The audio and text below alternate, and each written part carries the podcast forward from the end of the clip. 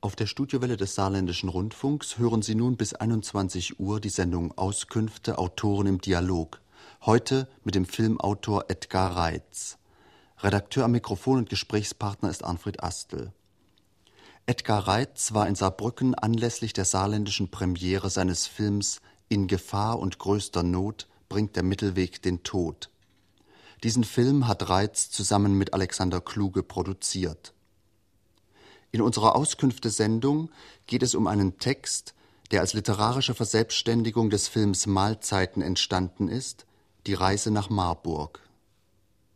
Voraussetzung für den Stoff Mahlzeiten war äh, die Beobachtung junger Ehepaare.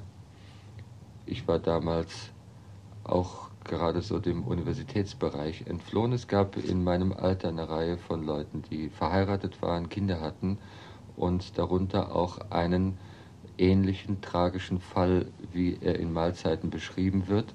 Ein Fall, in dem der Mann nach gescheitertem Studium Selbstmord begeht. Selbstmord in einer an sich und nach Eindruck aller glücklichen Ehe. Das Thema, was mich dabei interessierte, ist die Glücksvorstellung, die unter allen Umständen in einem solchen Leben aufrechterhalten bleibt. Im Gegensatz zum Beispiel zu dem, was heute in dem Film von Bergmann, der zurzeit überall läuft und diskutiert wird, und in, in dem es mehr um eine fast äh, mystische Dimension der Liebe geht. Bergmann, der immer in seinem Leben schwer mit religiösen Problemen herumgekämpft hat, hat jetzt so eine etwas religiöse Haltung gegenüber dem Liebesproblem. Das spürt man deutlich in dem Film. Äh, mir ging es damals eigentlich um das Ideologische, um das Ideologische an der Liebe und vor allem an der Glücksfrage, die sich an diese Zweierbeziehungen, an die Familie bindet. Ich habe ein erstes Drehbuch geschrieben 1963. Dieses Drehbuch wurde bei der Bundesinnenministeriumskommission eingereicht und abgelehnt. Daraufhin schrieb ich ein neues Drehbuch und reichte es im kommenden Jahr wieder ein. Das wurde auch in der neuen Fassung abgelehnt. Daraufhin wurde ich allmählich ganz verzweifelt, was den Stoff anging. Er wurde mir immer wichtiger. Auch bei der zweiten Bearbeitung hatte sich eigentlich noch mehr Stoff, noch mehr Brisanz angesammelt. Und ich fand Jetzt bearbeite ich das Ganze literarisch. Ich arbeitete fast ein Jahr wiederum an diesem Buch und es entstand ein Textmaterial von etwa 600 bis 800 Seiten, eine ganz, eine riesige Sammlung von Szenen, Entwürfen. Einige davon äh, waren noch im Stil eines Filmdrehbuchs, die meisten wurden aber allmählich reine literarische Form. Ich dachte auch daran, wenn das jetzt nichts wird, dann werde ich das als Buch veröffentlichen. Zu dieser Zeit aber gelang es uns, also der Oberhausener Gruppe und äh, ihren Anhängern, mithilfe der äh, Presse, der befreundeten Presse, dass wir das Kuratorium Junger Deutscher Film als eine zusätzliche Förderungsinstanz bekamen. Und dort bekam dann das Drehbuch Mahlzeiten eine Prämie von 300.000 Mark mit diesem Geld drehte ich den Film. Das Drehen eines Films nach so viel Vorarbeit, eines ersten Spielfilms, äh, ist dann im Grunde für einen selbst eine riesige Enttäuschung. Ein Spielfilm kann niemals die epische Stofffülle, die man in solcher Zeit entwickelt, aufnehmen. Ein Spielfilm ist mehr oder weniger ein novellistisches Schema. Und ich musste also diese Stofffülle jetzt wieder auf das novellistische Schema reduzieren und von dort her eine neue Erzählform finden. Es blieb mir dabei natürlich fast alles übrig, was, was an literarischer Substanz sich angesammelt hatte. Also der Weg zum Film ist äh, so gesehen auch immer wieder äh, der Weg einer Reduktion des Stoffes. Und ich möchte eigentlich, wenn ich mir das so ansehe, doch manches von dem wieder aufgreifen. Alleine in dem Restmaterial von Mahlzeiten liegen noch mehrere Filmstoffe begraben. Als ich zum Beispiel diese eine Geschichte in die Hand nahm, die Geschichte äh, der Reise nach Marburg, da fiel mir auf, dass man das so eigentlich gar nicht verfilmen kann. Ich habe mich damals sehr beschäftigt mit der Frage, wie spricht ein Mensch? Denn das Dialogschreiben, das, das, äh, wir, wir suchten damals alle nach neuen Möglichkeiten, einen Dialog zu schreiben. Was, was uns fürchterlich erschien, war dieser dramaturgische Inzest, der immer damit äh, äh, einhergeht, dass alles, was in einem Film passiert, mit allem, was im Film passiert, zu tun haben soll. Oder der Dialog, der rein funktional auftritt, der immer wieder nur die Handlung vorantreiben soll oder ir irgendetwas erklären soll. Aber wir können sehr genau beobachten, wenn wir Menschen beobachten, wie sie miteinander sprechen, dann erfahren wir sehr viel von dem, was sie im Augenblick bewegt und sehr wenig von dem, was handlungsmäßig bedingt in einem Film verwendbar wäre. Aber gerade in, in der Art zu sprechen, in dem, wie man Augenblickseindrücke verarbeitet, steckt so viel von, von, von der Physis einer Person. Also es gibt sozusagen eine, eine, äh, eine physische Präsenz im Dialog. Und die versuchte ich damals herauszufinden, vor allem was meine Hauptfigur, diese Elisabeth Puschina angeht. Ich habe deswegen Texte geschrieben, die eine Art Vorstadium zum Dialog sein sollten. Ich wollte also ein Gefühl dafür bekommen, wie verarbeitet die überhaupt Eindrücke. Mhm. Und Kann der man die Text, physische Präsenz dann im Stil sozusagen, kriegt sie ihre Entsprechung? Ja, die kriegt dann im Stil, in der Sprechart ihre mhm. Entsprechung. Mhm. Und äh, sie heißt Elisabeth ich habe mir also vorgestellt, sie wird interessiert sein, ihre Schutzpatronin, die heilige Elisabeth, sie hatte auch religiöse Interessen, man weiß das aus dem Film, wie sie zum Beispiel dann zu einer religiösen Sekte übertritt mit ihrer Familie. Also sie interessiert sich für die heilige Elisabeth und fährt also in die Stadt der heiligen Elisabeth nach Marburg. Da macht sie eine ganz private Reise hin. Ich habe das nicht geschrieben, um daraus eine Filmszene zu machen, sondern um in der Art und Weise, wie sie sowas verarbeitet, zu zeigen, wie die spricht und wie sie denkt und wie sie überhaupt Eindrücke sprachlich umsetzt, sozusagen in ihren sprachlichen Habitus übersetzt. Mhm. Der mhm. Text, den ich Ihnen jetzt vorlesen möchte, ist also nicht gedacht als eine Erzählung, die autonom für sich stehen soll, sondern es ist ein Stück Elisabeth, ein Stück, wie Elisabeth sprachlich in ihrem Sprachhabitus erlebt. Ja? und bitte nicht zu verwechseln mit äh, einer Meinung, die man über die Dinge haben könnte. Mhm. Also Elisabeth Puschinas Reise nach Marburg. 5.30 Uhr fährt sie hin, genießt diesen herrlichen Morgen, diese Frühe, die man sonst nicht erlebt, Nebel in der Landschaft. Elisabeth findet es schade, dass so viel von veralteter Bahn immer wieder aus dem Verkehr gezogen wird. Eigentlich ist alles doch viel schöner, wenn es das alles noch gäbe samt der, der Leiden, die damit verbunden sind und dem Dampf und so weiter. Dann gibt es ein wirklich schönes Frühstück, denn nur beim Reisen und wenn man früh aufgestanden ist, hat man wirklich Hunger. Ein richtiges opulentes Frühstück. Nach der Trauerfeier, die sie schnell schafft, gibt es ein Mittagessen, da verdrückt sie sich aber, nachdem sie reichlich gegessen hat, und sieht sich noch die Kathedrale, die Elisabethkirche an. Dann geht sie nochmal in die Kirche zurück, in der die Feier war. Dort hat sie eine wunderschöne Orgel gesehen. Und obwohl sie eigentlich von Orgeln überhaupt nichts versteht, aber sie hat früher mal einem zugeguckt, der Orgel spielen konnte, und da zieht sie mal so an dem Register. Aber es geht nichts kaputt, man kann ruhig dran ziehen, es fühlt sich auch schön stark an. Nachdem sie die Kirche besucht hat, gelingt es ihr noch, ein Bad zu besuchen. Es ist ein herrlicher und ganz heißer Tag und sie schwitzt den ganzen Tag. Es ist auch genussreich, dass es so fließt. Man hat dabei ein doppeltes Bewusstsein. Einerseits wird man schlanker und dünner, andererseits hat man was geleistet und irgendwie wird man durch das Schwitzen auch sauberer. Sie legt sich einen Moment in die Sonne. Sie hat jetzt auch eine angenehme Bräune auf der ganzen Haut. Während sie jetzt zurückführt, fährt abends im Zug, ist sie so angenehm müde, Sie ist eingeschlummert. Jetzt träumt sie auch noch und verschlingt das alles, was der Traum ihr bietet. In Marburg ist sie auf Schloss hochgewankt. Dort ist ein großer Schlossgarten. Dort hat ihr jemand von den Bauernkriegen erzählt. was da alles war. Luther war da, der Prinz von Hessen, und es ist ihr gelungen, in das Schloss, das an diesem Tag gar nicht geöffnet hat, reinzukommen und die ganzen Rüstungen, das war ja ein bisschen langweilig, äh, und das Weißgekalkte, dass das alles so weiß gekalkt ist. Und dann so ein paar Bilder da hängen, das ist nicht ideal. Das muss früher auch anders gewesen sein. Die haben früher sattere Farben dort gehabt. Ein Blau, ein Indigoblau, das einfach ganz anders in die Augen sticht. Der religiöse Elan dieser Menschen, das war ja eine ganz andere Lebenskraft, eine Lebensfülle, die sich in diesen Farben äußerte. In den Kellern der Marburger Burg liegen aber richtige Kunstschätze und Bücher.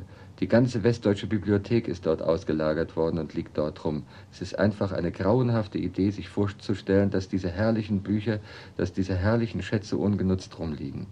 Das ist eigentlich eine fürchterliche Idee. Außerdem gehen die verloren, die verschimmeln ja da unten. Es ist unwahrscheinlich feucht. Sie hat noch versucht, dem Hausmeister irgendwie äh, zu kriegen, dass man da rein kann und nachgucken. Aber das war nicht möglich. Die Schlüssel gehören der Bibliotheksverwaltung und die ist jetzt nicht mehr in Marburg. Sie ist durch die Universität gestreift, die ja so gotisch gebaut ist.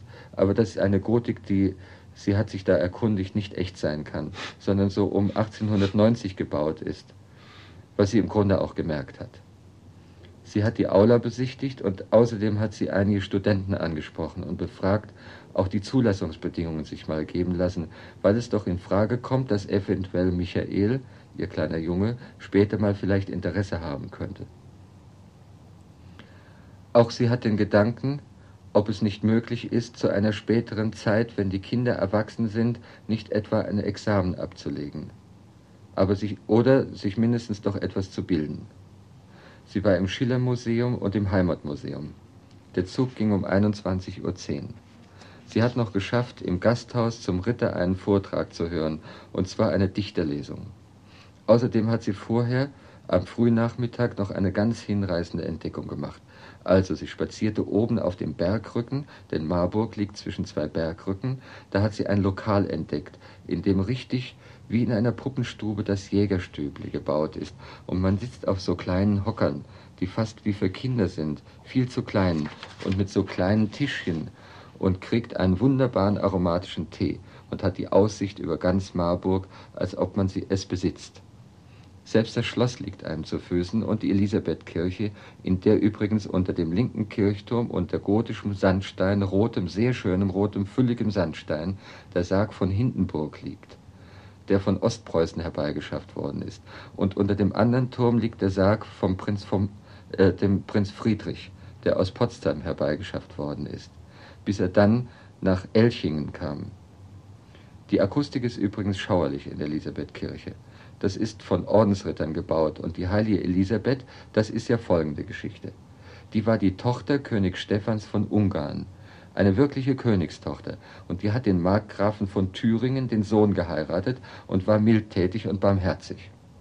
Eines Tages nahm sie einen Leprakranken auf, in ihr Bett, und als ihr Mann kam, hat er das nicht gebilligt und sie kriegte auch nachträglich einen richtigen Schreck. Sie fand, das ist vielleicht doch etwas zu weit gegangen. Und dann verwandelte sich dieser Leprakranke in lauter Rosen, so dass sie ein Bett voller Rosen hatte, Blumen und Blumen, so dass sich das alles in Wohlgefallen auflöste aber er meldete sich zum Kreuzzug und ging von ihr. Und auf dem Kreuzzug, der übrigens ein Kreuzzug Friedrichs II. war, gab es einen Sarazenenkönig, der mit ihm Schach spielte. Und im Schachspiel wurde die Stadt Jerusalem gewonnen. Der Friedrich II. hatte übrigens Mitarbeiter, die wurden aus dem Mutterleib kommend wie die kleinen Persianer.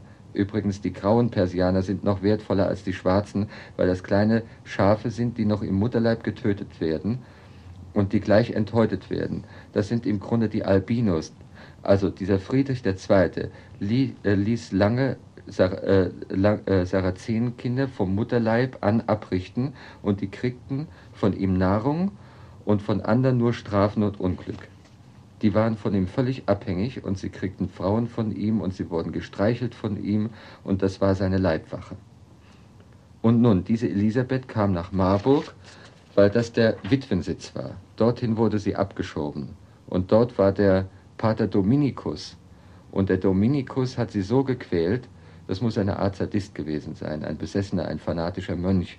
Und der hat sie so gequält, bis sie so abmagerte, dass sie starb.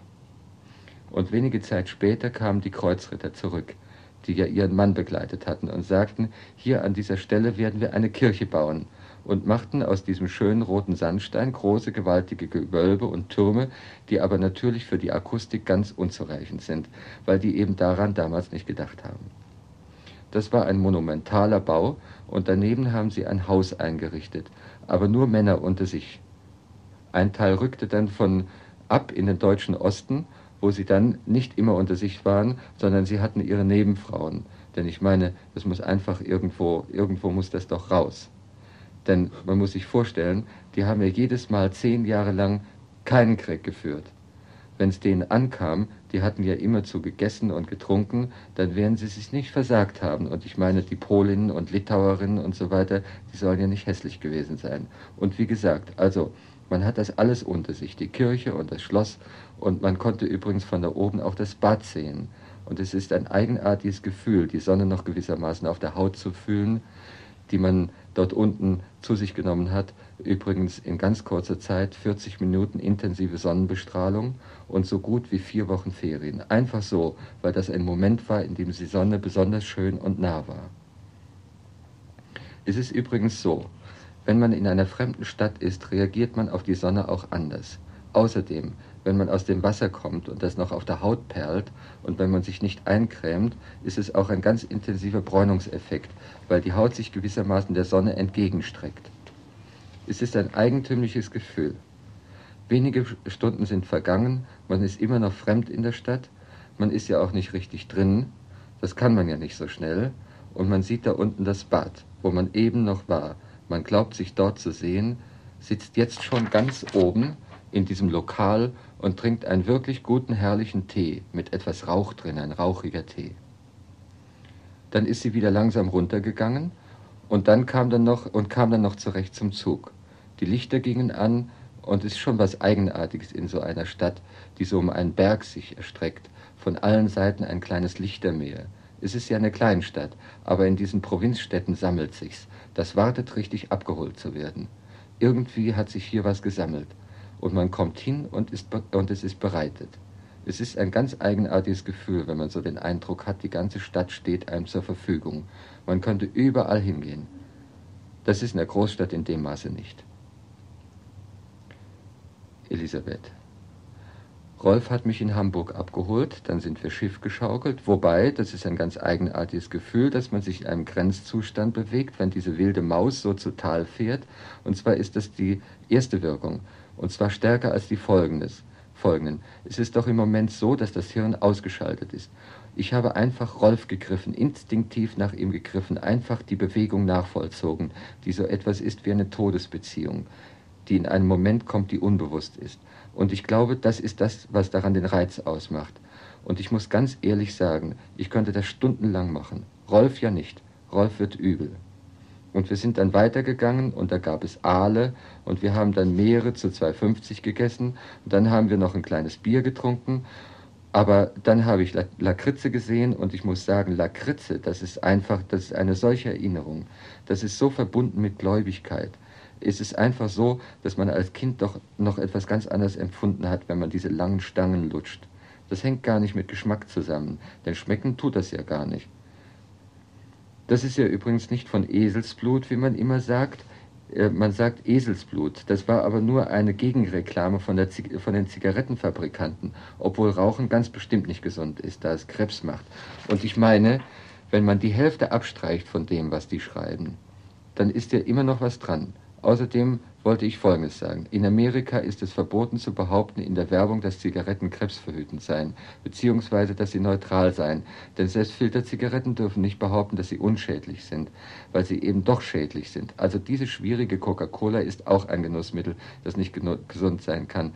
Denn ich meine, die Indianer, die diese Blätter kauen, um den gröbsten Hunger in den Bergwerken zu stillen, weil sie nichts zu essen kriegen, ich glaube nicht, dass es richtig ist, dieses arme Leute-Zeug als Aufputschmittel zu benutzen. Außerdem ist das eine Ersatzbefriedigung und ich bin grundsätzlich gegen Ersatzbefriedigung. Die Flasche hat die Form einer Brust, einer hässlichen Brust. Irgendwie ist, ist hier die mütterliche Art, sich hinzugeben, nachgeahmt auf eine kommerzielle Weise. Und ich finde, man kann mit diesen Dingen nicht Geld verdienen, einfach in dieser miesen Art. Aber um zurückzukommen, diese Coca-Cola-Leute, Zigarettenleute haben versucht, die Lakritzenleute anzuschwärzen. Dass das aus Eselsblut ist, obwohl, ich muss sagen, wenn das aus Eselsblut ist, es macht einen guten Magen. Es schmiegt sich einfach wie Öl an. Ich habe jedenfalls noch nie das Gefühl gehabt, dass mir Lakritze nicht bekommt. Und ich habe wirklich viel in meinem Leben von Lakritze gegessen. Und es war irgendwie befreiend, das Gefühl mit Rolf nach so vielen langen Jahren des Zusammenlebens wie die Kinder, nachdem ich noch Mittag, äh, nachmittags in Marburg auf diesen kleinen Kindersesseln gesessen hatte und Tee getrunken, im Grunde natürlich wie ein Erwachsener, denn ich meine, es war ein Rauchtee, der mir irgendwie erwachsen vorkam. Irgendwie war das reif. Das war so, wie wenn man zum ersten Mal in seiner eigenen Bude sitzt und jetzt einen Tee anbieten kann. Sagen wir mal, wenn der Freund kommt. Also daran dachte ich jedenfalls jetzt, wie wir da über den Dom zogen und Lakritzen im Mund, wobei ich doch eins sagen muss, es ist doch überhaupt, mir ist das bei dieser wilden Maus doch äh, wieder aufgefallen. Es ist nicht nur das Erlebnis einer gewissen Todesahnung oder der Schreck, der dabei ist, wobei das Bewusstsein aussetzt, wobei ich eigentlich alles liebe, wenn das Bewusstsein plötzlich überschüttet wird durch ein Gefühl. Das ist ein Moment, den ich immer besonders liebe. Ich liebe, wenn das Bewusstsein einerseits überschüttet wird und andererseits immer noch da ist. Aber was ich außerdem noch sehr reizvoll empfinde, das viele oben und unten. Und dann sind wir über den Dom, aber ich meine, Rolf kann ja nichts vertragen, leider. Dann sind wir Autoscooter gefahren. Und das kann er nicht. Er hält nicht durch. Ich liebe ihn, aber er ist auch schwach. Er hält nicht durch er zieht nicht durch gewissermaßen. Ich meine, worauf es ankommt, ist doch, wenn man sich vorgenommen hat, irgendwo hinzukommen, auch wirklich hinkommt. Und ich meine, solche Strapazen machen ja insofern Spaß, als man hinterher das Gefühl hat, man ist mit Recht müde und hat's verdient.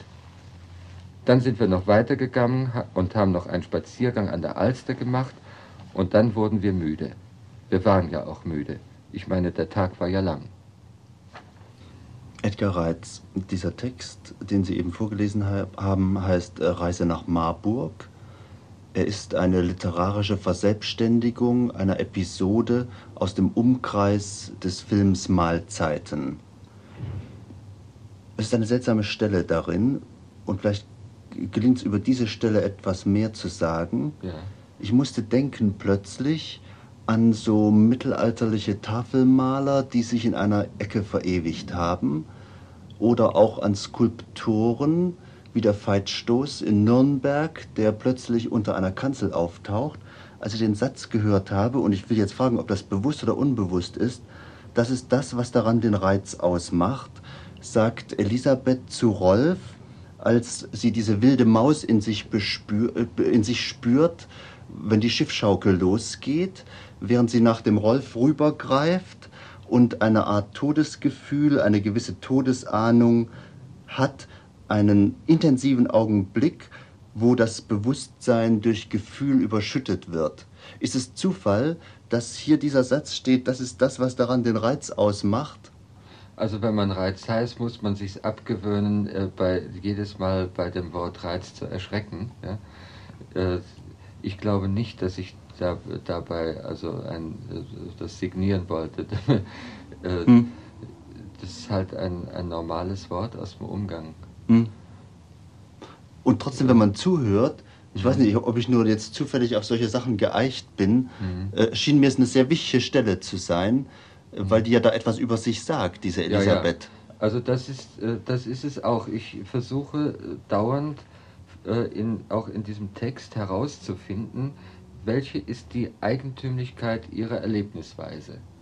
Und äh, das ist eine Mischung von vitalistischer Betrachtungsweise, also alles sozusagen mit der ganzen Hautoberfläche zu erfassen, mit einem ebenfalls anti-intellektuellen Neugierinteresse an an und für sich äh, äh, intellektuellen Zusammenhängen, wie zum Beispiel der Geschichtsablauf, will nicht sagen, dass es ein intellektueller Zusammenhang ist, aber ein Zusammenhang, der äh, der Analyse bedarf, wenn man ihn aufbringt.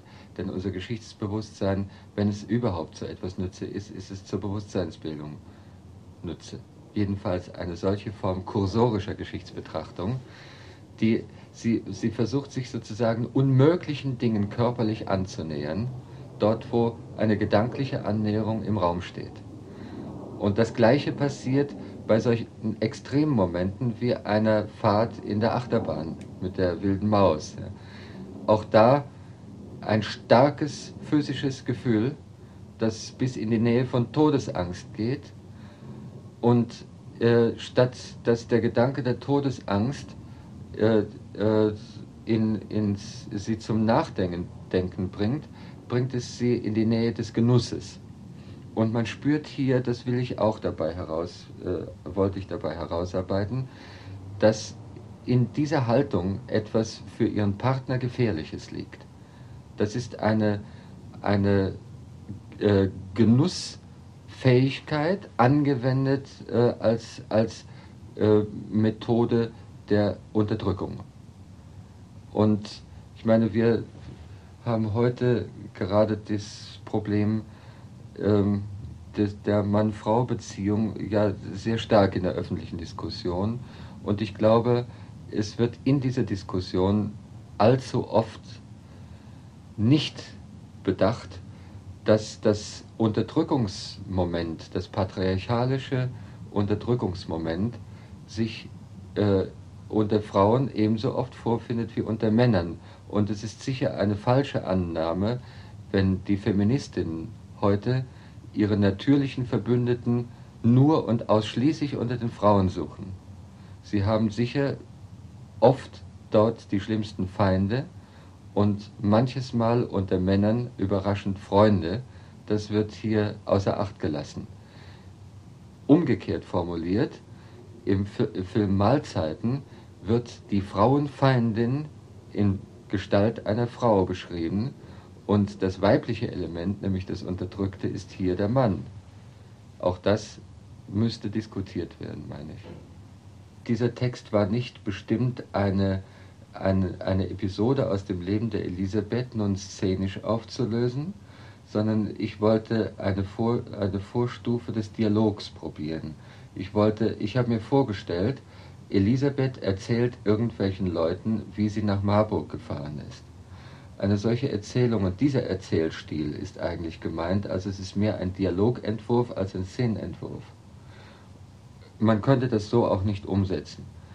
Was allerdings möglich ist, ist diese assoziative Form, also die, die Auflösung der Chronologie, dass äh, in den ersten zehn Zeilen berichtet wird, was sie im Wesentlichen in Marburg gemacht hat und dass sie schon im Zug sitzt und schon auf der Heimfahrt ist, wenn alles Übrige erzählt wird.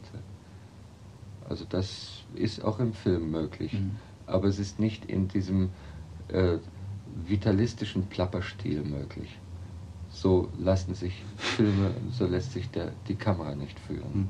Schöner Ausdruck, vitalistischer Plapperstil, ja. der sehr viel mehr von den Personen wiedergibt, ja. als wenn man genau deduktiv arbeiten würde oder ja. nur analytisch arbeiten würde. Gibt viel von den Personen wieder. Man, man muss es erleben und man muss es auch ein bisschen als Gefahr erleben. Mhm. Ich habe beim Vorlesen gedacht, hoffentlich wird nicht irgendein Hörer, der sich während des Textes einschaltet, hm. dieses also jetzt äh, äh, dieses Ich, was da spricht, für, für, für meine Meinung halten. Hm. Äh, ich hätte noch, doch noch eine genauere Frage mit dem Unterdrücken. Äh, es ist nicht ganz, mir nicht ganz klar geworden, wieso dieser Übergriff, der jetzt ein wörtlicher Übergriff ist, sie greift ihm an die Hand, sie greift nach ihm in der wilden Maus, ja. inwiefern diese Sorte von Glücksübertragung oder in Gefahr nach dem anderen greifen, inwieweit das Unterdrückung ist. Ich habe das zwar ohne wieder zu widersprechen und nachzufragen so hingenommen, sie aber so ja, klar ist mir das eigentlich nicht. Sie sucht ja nicht Halt bei ihm. Wenn sie, wenn sie nach ihm greift, dann, dann ist es eigentlich so, dass sie äh, die, die emotionale Überwältigung, die mit ihr selbst passiert, auf ihn mit übertragen will. Sie, sie will ihn reinreißen in ihre eigene Erlebniswelt mhm. und lässt ihm dabei nicht einmal Platz, da, dass ihm übel wird. Das heißt, seine eigene Reaktionsweise wird unterdrückt. Also die Unterdrückung spielt sich rein auf der Ebene ja. der, der, der, der vitalen äh, Herrschaft. Äh, Verzicht auf diese Sorte Unterdrückung wäre auch Verzicht auf, eine, auf die Kommunikation einer bestimmten Sorte von Intensität zwischen Leuten, die zusammenleben. Ja, das ist das Problem. Bei, das war ja das Problem überhaupt des Films und seines Themas. Es liegen die gefährlichen und die, die berechtigten Dinge so nah beieinander. Und das ist ja eigentlich äh, der, der Grund oder die Wichtigkeit des Themas. Wir müssen uns mit Ambivalenzen beschäftigen. Das finde ich nach wie vor. Äh, nicht in der schematischen, abstrakten Zuordnung bestimmter Lebensbereiche zu bestimmten Gedanken ist das, was uns weiterbringt, sondern äh, die Fähigkeit, sich in, in bisher nur ambivalent erlebbaren Weisen äh, zu entscheiden zu jeweils den Partikeln der eigenen Antriebe, die, eine, die ein berechtigtes Lebensinteresse enthalten und sie jeweils von dem Ideologischen darin zu entkleiden.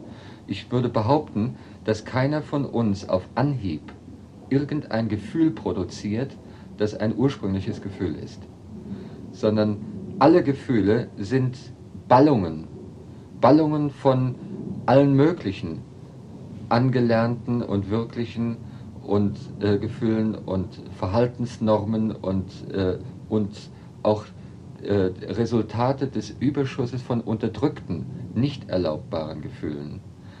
Vieles, was stark herauskommt, ist nur deswegen stark, weil es, äh, weil es sich proportional äh, äh, einrichten möchte gegenüber einer Welt von vielen Unterdrückungen. In jedem Menschen gibt es unterdrückte Bereiche und un unverhältnismäßig stark hervorkehrende, äh, komplexartige Gefühlsballungen. Und das ist zunächst einmal die Verkehrsform, unverändert, wenn Menschen unverändert miteinander umgehen, äh, berühren sie sich nur mit diesen Gefühlsballungen in denen eine ganze Reihe von Komponenten ideologisch verwoben mit natürlichen Antrieben stecken. Und das Ziel müsste sein, äh, diese, diese Ambivalenzen zu durchdringen, aufzulösen, in ihre Einzelbestandteile zu zerlegen. Und das ist problematisch. Die Filmgeschichte hat uns gelehrt, zwischen Gut und Böse immer zu unterscheiden in den kommerziellen Filmen hat man so einen Bedarf entwickelt, dramaturgisch, dass man immer weiß, das ist der Gute, das ist der Schlechte, das ist der Sympathische, das ist der Unsympathische. Aber wir, äh, bei naher Betrachtung merkt man, dass in jeder Figur, egal wie man sie anlegt, auch in einer zunächst willentlich positiven Figur, in allem, was er tut, immer wieder die, äh, die spontanen Elemente, das spontane Handeln, die Details sich herausstellen als ambivalente Ballungen die immer wieder weiter aufgelöst werden müssen. Am Ende haben wir das einfach Sympathische, das einfach äh, Positive oder Negative überhaupt nicht mehr vor Augen. Also die Sonde durch die Ambivalenzen, das ist, worum es mir geht. Denn das Streben nach Glück ist etwas ganz Natürliches. Und es ist auch natürlich, dass zwei, die sich mögen, zusammenleben wollen und miteinander glücklich werden wollen. Aber alle Gefühle die sie zur Verfügung haben, sind solche Ballungen und nicht etwas Einfaches, was sie immer meinen. Hm. Und es gibt natürlich auch sehr verschiedene ja. Zeitpunkte, Zeitpunkte, wo Übergriffe willkommen sind. Ja. Zum Beispiel bei Leuten, die sich noch nicht so lange kennen. Das heißt, es ist durchaus ein, eine Dialektik des Überdrusses und der Willkommenheit, ob Übergriffe gemacht werden sollen oder nicht gemacht werden sollen. Ja, äh, also damit sind wir eigentlich an dem zentralen Thema äh, des Films Mahlzeiten. Ja. Mhm. Mein Interesse ging auch auf diesen Punkt hinaus. Zwei lernen sich kennen und man kann sagen, sie lieben sich. Zumindest ist eine solche äh, Sympathie vorhanden, dass sie sich gegenseitig auffressen möchten. Ja. Und äh, nun ist die Frage, was tun sie miteinander? Das, was sie miteinander tun können, ist eine Mischung wiederum von äh, Bedürfnissen, die durchaus in dem Moment entstehen und Formen, die ihnen vorgegeben sind. Also, dass man zum Beispiel sagt, wir heiraten oder wir leben zusammen. Und äh, das, das sind nicht äh, äh, persönliche Einfälle, sondern sind kollektiv vorgegebene Formen. Und man kann aber nicht in dem Bewusstsein davon Gebrauch machen, dass sie kollektive Formen sind, sondern man muss sich einbilden, dass es ganz persönlich ist, weil es sonst ja gar nicht in Verbindung tritt mit dem Gefühl, das man da hat. Man müsste sich ja erst einmal von der Sympathie, die man zueinander hat, distanzieren, um so einen Schritt gehen zu können. Also, es liegt hierin einmal ein Übergriff. Der Übergriff, der sich äh, eigentlich einer viel mächtigeren Instanz als der eigenen Liebe bedient, wenn man mit dem anderen umgeht und ihm derartige Vorschläge macht. Es kommt weiter hinzu, dass auch äh, der Gedanke, äh, ich liebe jemanden, äh, in einem selbst äh, bereits auf einen vorbereiteten Boden fällt. Das ist nicht ein Gefühl, das nur äh, zunächst einmal neu ist, sondern ein Gefühl, das zur Deckung gebracht werden möchte mit gewissen Erwartungen. Und es besteht ein Bedürfnis, es zur Deckung zu bringen, weil es sonst einem so unbekannt ist, dass es vielleicht auch unbequem ist und dass es eigentlich gar nicht schön ist. Vielleicht ist es gar nicht schön. Es muss aber schön sein, deswegen wird es zur Deckung gebracht mit vorbereiteten sogenannten schönen Gefühlen. Mhm. Und äh, dann kommt weiter hinzu, in jeder äh, Annäherung steckt dialektisch das Problem der Abkehr. So wie Hegel sagt über die Liebe, in der größtmöglichen Nähe, die man anstrebt und in der größten Hitze, die man äh, füreinander empfindet, steckt gleichzeitig eine Eiseskälte. Denn je detaillierter man sich für den anderen interessiert, umso kälter ist das Gefühl eigentlich, denn es greift sich willkürlich Detailinteressen heraus aus dem Gesamtzusammenhang. Entferne ich mich aber, kühle ich mich aber ab, dann kann das Interesse in diesem Sinne wirklich sich dem anderen zuwenden, aber die Nähe geht verloren. Und äh, dieser dialektische Zusammenhang äh, hat überhaupt keine Entsprechung in den Formen, die angeboten werden, die uns kulturell vorgegeben sind. Deswegen verstricken sich die Menschen immer wieder in, in diesen unlösbaren dialektischen Widersprüchen. Und äh, das ist eigentlich das, das äh, massive Thema. Man kann nicht sagen, wir wollen die Liebe als solche injurieren, wir wollen sie äh, äh, zerstören durch analytische äh, ähm, Methoden, sondern es geht darum, ihren eigentlichen Kern aufzuspüren und ihn zu verteidigen gegenüber den Zusammenhängen, in denen er nur vorkommen darf. Das ist eigentlich, worum es geht. Hm, die Unterscheidung des Affekts und des Gefühls, der ja erst dann wichtig geworden ist, als die ursprüngliche Motivation für Zusammenleben, nämlich die ökonomische, nicht mehr so bindend war. Ja. Und das ist wahrscheinlich auch etwas, dem wir noch nicht so richtig nachgekommen sind, das zu unterscheiden. Äh, die Gefühle zwingen uns nicht zusammenzuleben, die Ökonomie hat uns gezwungen. Ja, das Ganze verschärft sich natürlich unter dem Aspekt der großstädtischen Kleinfamilie die ja im Übrigen ihren gesamten sonstigen Zusammenhang einbüßt. Da verschärft sich wiederum das, äh, das Glücksproblem, insofern, als es äh, gar keine Ausweichmöglichkeiten anbietet. Man muss miteinander glücklich werden, je weniger sonstige Lebenszusammenhänge noch, noch realisiert bleiben. Das war mhm. sicher in, in der bäuerlichen Gesellschaft ganz anders. Mhm. Dieses Gespräch haben wir aufgenommen in der Wohnung von Albrecht Stubi am 26. April. Albrecht Stubi wird manchen unserer Hörer bekannt sein durch das interessante Filmprogramm, das er in Saarbrücken für die Kamera zusammenstellt. Sie hörten die Sendung Auskünfte Autoren im Dialog. Heute mit Edgar Reitz, Gesprächspartner und Redakteur am Mikrofon war Anfred Astel.